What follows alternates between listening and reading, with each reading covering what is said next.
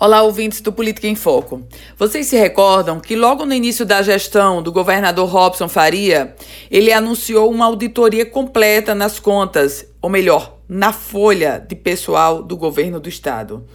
Esse trabalho ganhou meses, ganhou anos. Eu recordo-me que chegou a ser anunciado por secretários de Estado redução na folha. Pois bem, essa mesma folha de pagamento que agora vai passar por um novo, digamos, pente fino.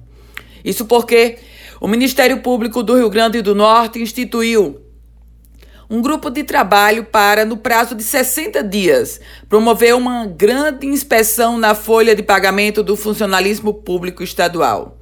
Essa portaria já foi publicada, assinada pela Procuradora-Geral Adjunta de Justiça, Elaine Cardoso Teixeira. A grande meta do Ministério Público é fazer cruzamento e análise de dados da folha de pagamento do governo do estado.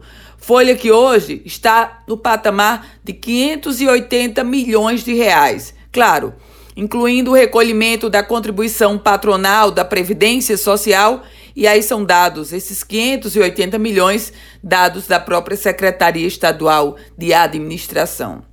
Aliás, se você retirar a contribuição previdenciária, a folha do Estado hoje chega a 471 milhões de reais.